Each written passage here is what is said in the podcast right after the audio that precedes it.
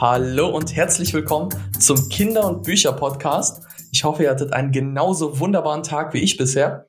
Und ich begrüße in dem Zuge gleich mal Lubina, unsere Co-Moderatorin.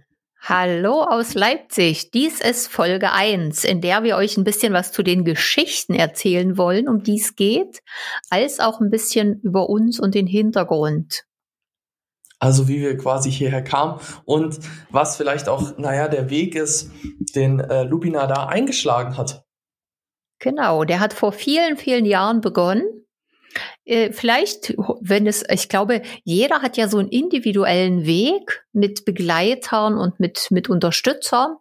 Und auf jedem Lebensweg gibt's ja so interessante Dinge. Und ich glaube, ich würde gerne mal ein bisschen was erzählen, was du, Branko, vielleicht jetzt schon mal gehört hast, aber eigentlich gar nicht so genau weißt. Das ja, heißt, ich bin, ich bin mega. aufgewachsen, beziehungsweise ist immer die Frage, wie man das wie man Dinge benennt. Das ist ja immer interessant. Ich bin auf einem Schloss aufgewachsen. Das klingt jetzt erstmal mega, ja? ja, natürlich, das klingt super. Und dann schauen wir uns aber mal die Wirklichkeit an. Es war DDR-Zeit. Es war ein heruntergekommenes Rittergut. Unten im Erdgeschoss war der Hort der gegenüberliegenden Schule untergebracht. Und wir haben oben im ersten im ersten Stock gewohnt. Nebenan wohnte ein kauziger Nachbar, aber darüber gab es auch einen Dachboden, so einen richtigen klassischen, geheimnisvollen Dachboden. Und mhm. zum Beispiel gehörte zu diesem Schloss auch dazu, dass dieser Hort, der hatte halt riesen Sandkästen. Und in diesen Sandkästen haben wir als Kinder natürlich nach Schätzen gebuddelt. Ah, das ist gut, das ist gut. Ja, genau, ne? Und was ebenfalls interessant ist, dieses Schloss stand in Großwelka. Und vielleicht, ich weiß gar nicht, Branko, kennst du den Saurierpark Kleinwelka? Äh, ich war tatsächlich einmal mit deinen Eltern dort. Ähm, in, in Kleinwelker, da waren wir aber auch an dem äh, Rittergut. Das ist jetzt natürlich kein Rittergut mehr, sage ich mal. Äh, ich glaube tatsächlich, ihr wart mit die Letzten da drin. Kann das sein? Das kann sein und ich muss dazu sagen, es war eine LPG. Das heißt LPG, für alle, die es nicht kennen, landwirtschaftliche Produktionsgenossenschaft. Da waren sozusagen Kühe, in der Nähe waren Schweine und Hühner. Also das war nicht so hochherrschaftlich, das war eher ein großer, großer Bauernhof mit einem etwas herrschaftlicheren Haus, beziehungsweise dem, was nach dem Krieg davon noch übrig war. Aber klingt ja, doch ja. trotzdem schön, im Schloss aufwachsen. Ja, also klingt sehr, sehr gut. Krass, genau. ähm, im Schloss aufgewachsen und dann, ich nehme an, auch die Kreativität ist dadurch so ein bisschen mehr entstanden, mehr passiert. Aber, aber oder mein, meine Erfahrung ist, dass man Kreativität ein bisschen in sich trägt. Ich habe jetzt ja? gestern gerade geguckt, den Film von Harpe Kerkeling mit dem äh, Der Junge muss mal an die frische Luft. Da war, das fand ich beeindruckend, wie viel Kreativität in dem Jungen damals schon steckte.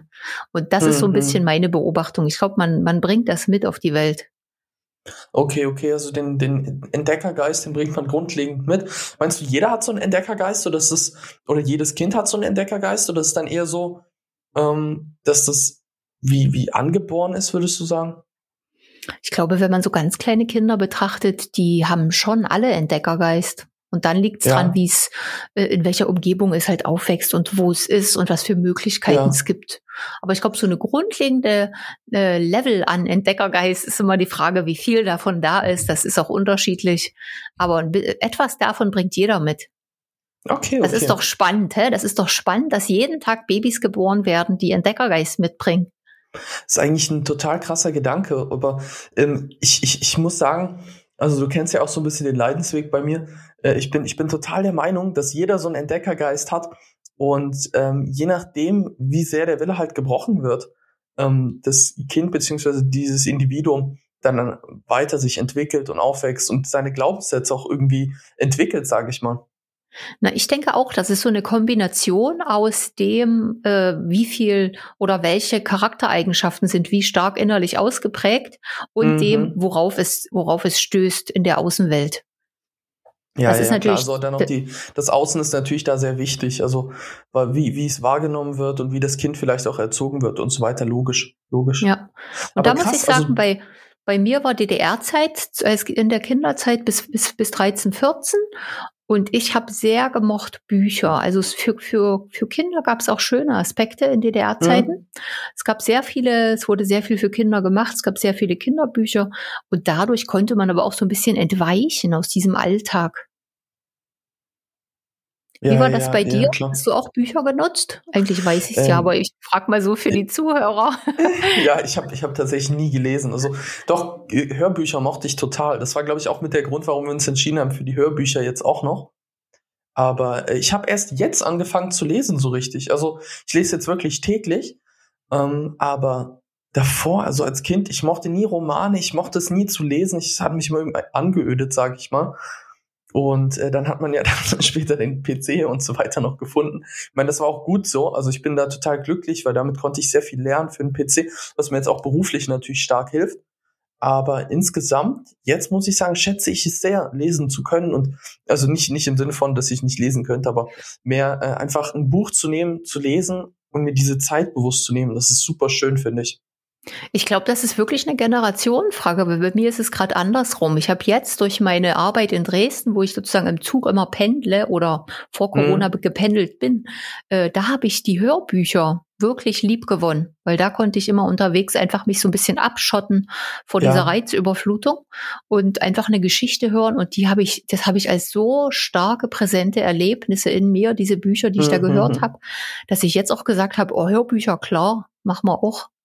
Krass, ja, also ich höre auch super gern. Ich habe ja auch zum Beispiel Audible nutze ich total. Unsere Bücher oder Hörbücher sind ja dann auch bei Audible beispielsweise, aber ähm, ich, ich, ich, bin, ich bin da mehr so, ich mag die Hörbücher und äh, höre dann auch so ein Hörbuch und so weiter.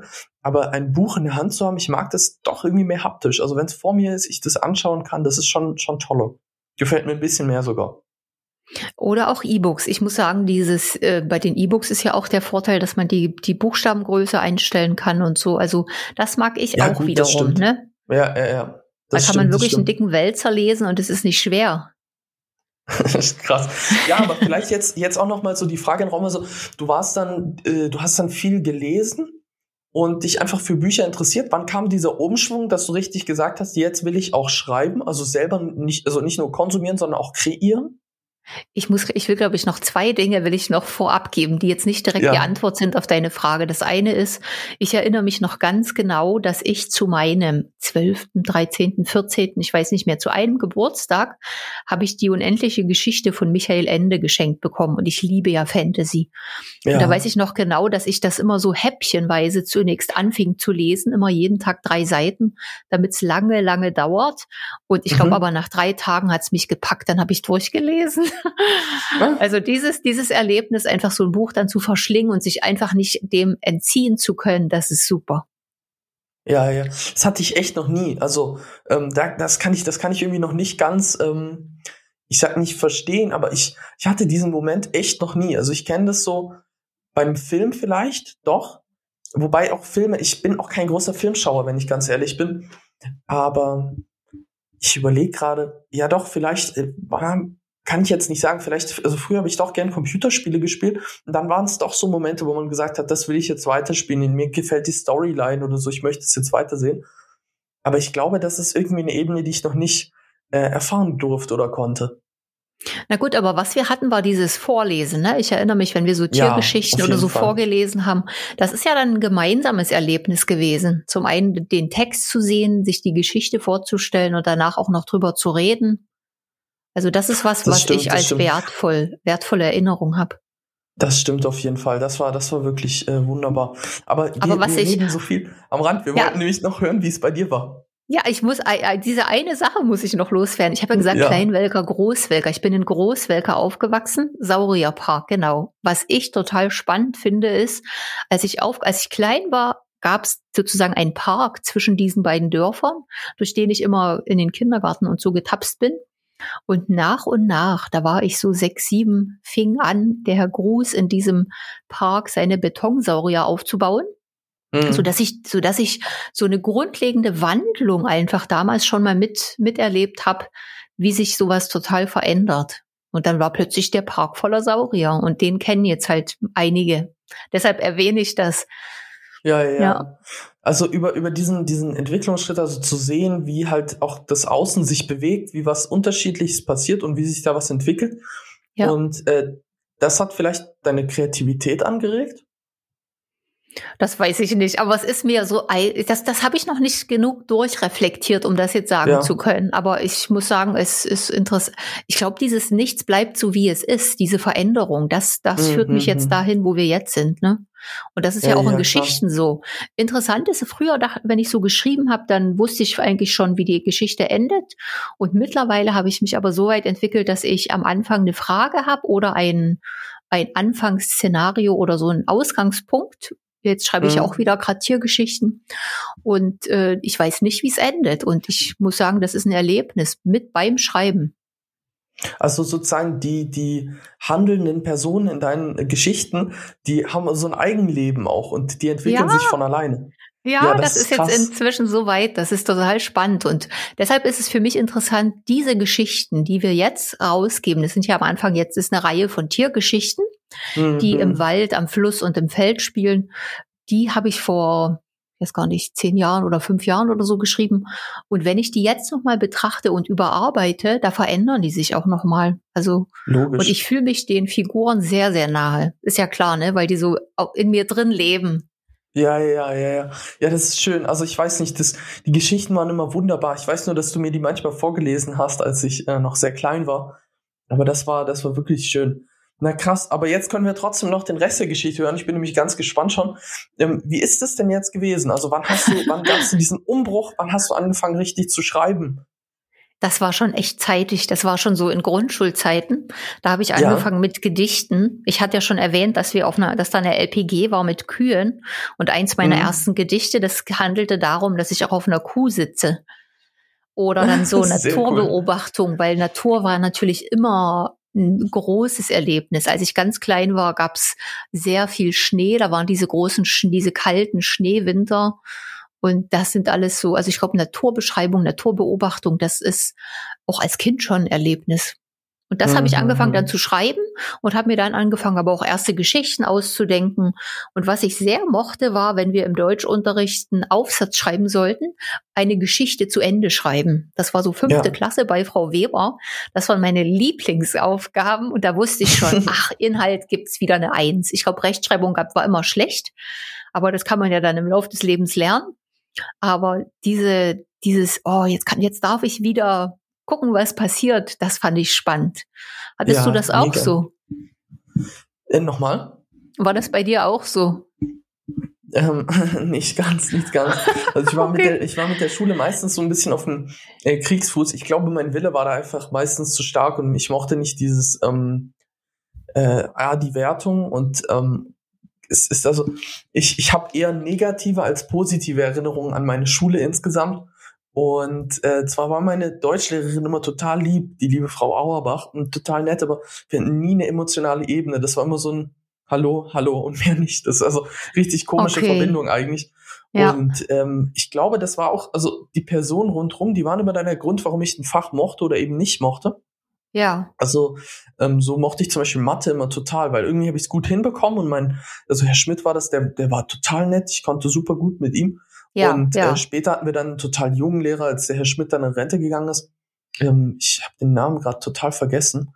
Aber er war immer so unsympathisch und er hat auch nicht gelobt oder irgendwas und schon mochte ich das gar nicht mehr so sehr. Und ähnlich war es halt in Deutsch, glaube ich.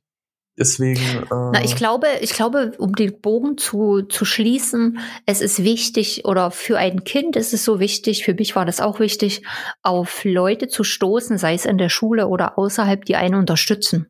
Und das ja, ist am Ende doch definitiv. auch prägend für den Lebensweg. Ne? Das heißt, ja, mich definitiv. haben ja, mich haben eine Deutsch- und eine Sorbischlehrerin unterstützt, die so auch diese literarische Ader gefördert haben und Feedback gegeben haben und einfach gesagt haben, oh super, das ist aber schön und so.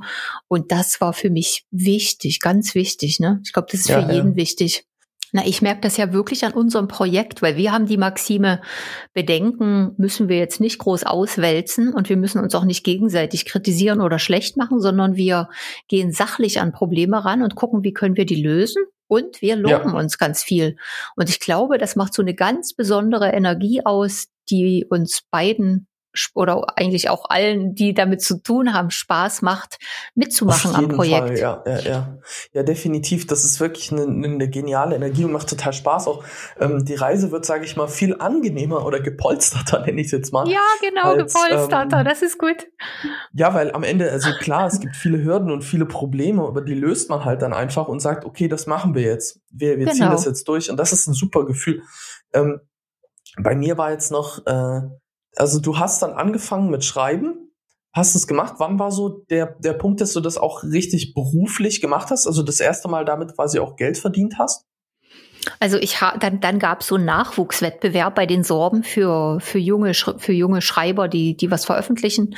Da habe ich mitgemacht, da war ich so äh, kurz vorm Abi. Das kann man aber jetzt noch nicht als richtig Geld verdienen werden, sondern als ich studiert habe, haben alle, haben andere Leute andere Jobs irgendwo gemacht und ich habe mhm. damals über die Maria Krauzitz vermittelt zum Glück. Das war wieder so eine ganz wichtige Helferin.